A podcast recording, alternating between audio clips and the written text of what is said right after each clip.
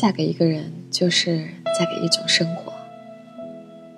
我从来不认为女人干得好不如嫁得好，但必须得承认，嫁得好真的很重要。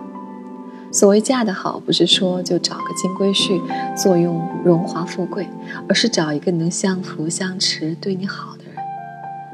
古人说：“男怕入错行，女怕嫁错郎。”真的自有其真理。嫁给一个人，其实就是嫁给了一种生活。两个人的日子，不是一个人的随性。牵绊其中之时，婚姻质量就直接影响了幸福好坏。好的婚姻就像阳光，它变得温暖时，花就开了；坏的婚姻如坟墓，埋葬了热情，熄灭了爱火。前段时间在朋友圈里看见因工作关系打过交道的女人发的照片，让我不禁侧目：这真的是当时我见过的他吗？两年前采访一个艺术家，正好就在他的茶室里。不大的茶室被他打造的素雅且精致，每一件装饰的工艺品，每一盆绿植、花卉，都由他挑选和照料。他亲自为我们沏茶。举手投足间是温文尔雅的气质，她的美不是惊艳的，没有侵略性，一副与世无争的样子。我对她并不是很了解，只是相互留了联系方式。后来知道她有了一个相恋了五年的男友，一直在等着婚姻的降临。婚姻至于她，是想给这段爱情长跑一个交代。一年前，听说她结婚了。他抱怨婚礼的日期是由男方家里定下来后，直接通知的他，因为准备仓促，婚礼基本就是走个场面的应付。他说只要接下来能好好过日子就行，那些形式的东西他也不太在乎。可是旁人都看得明白，等了五年，终于等到这一天，又怎么能不在乎呢？结婚过后就很少看到他更新状态了。从别人那里得知他的茶室。已经关掉，去了男人的老家。她这样安分的女人，安安稳稳的过，日子也应该不会太差的吧？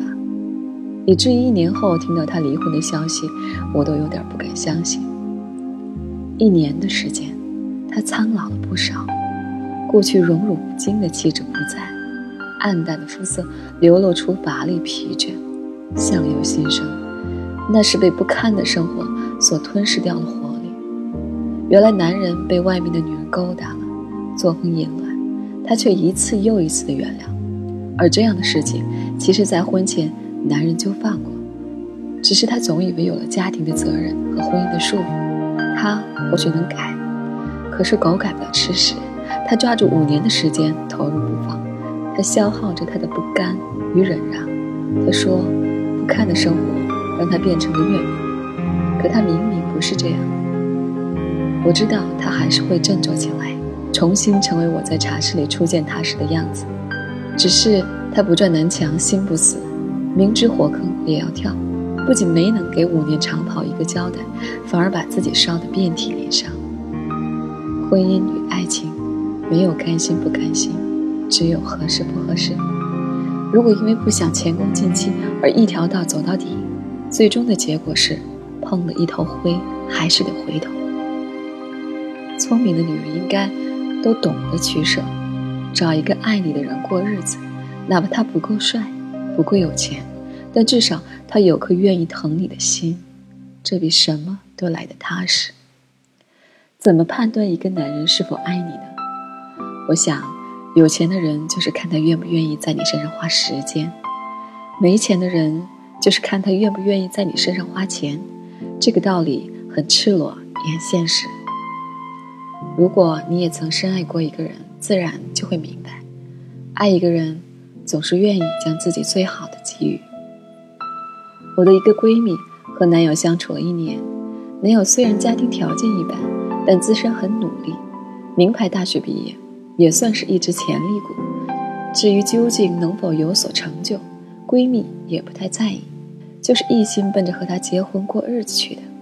只要这个人好，一切都好谈。可是渐渐相处下来，她发现男友很抠门，舍不得花钱，更舍不得给她花钱。闺蜜并不是那种大手大脚的人，和她出去买东西都是自掏腰包，约会吃饭也是看餐厅的价格。即便是做到这样通情达理的姑娘，最终还是没法忍受他的抠门，最后以分手告终。导火索是情人节的时候，闺蜜想要一份情人礼物，明示暗示了很多次，男友都装不懂。情人节当天，闺蜜跟男友商量，她和朋友出去逛街，看到了喜欢的，她就给他买，就当是情人节礼物。可男友脱口而出的一句话就是：“我没有钱啊。”闺蜜跟我哭诉，以前她从来舍不得给自己买件好衣服。可她买什么都会想着还有他的一份。和他在一起的日子，他从来不曾送他一件礼物。以前从来不计较两个人一起花的钱，可和他在一起后，反而一直在计算钱。之所以会拼命要，是因为从他那里得不到。虽然男友说结婚之后他就不会这样，可是还没娶进门就待他如此，谁又肯相信结婚后就会彻底变个人？如果真愿意对一个人好，为什么又会有婚前婚后的区别对待呢？其实闺蜜一直过得不快乐，但又舍不得分开，毕竟有感情。可是想到今后的日子，要一直在这样不快乐的索取关爱之中度过，心里就有个强烈的声音说：“不要。”是什么让我们变得面目全非，自己都不认识自己了呢？两个人在一起磨合。肯定是有必要的，只不过磨合不是无下限的一忍再忍。当你在一段感情关系里变得越来越不认识自己，偏离了原本你希望的方向，你就该停下来看看，这是不是你想要的感情？你所需要的，你只需和值得的人磨合，无需同不对的人委曲求全。茫茫人海。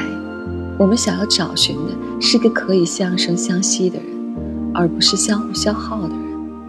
如果可以选择阳光，何必要在阴暗里度日？别在不堪的生活里变成了怨妇。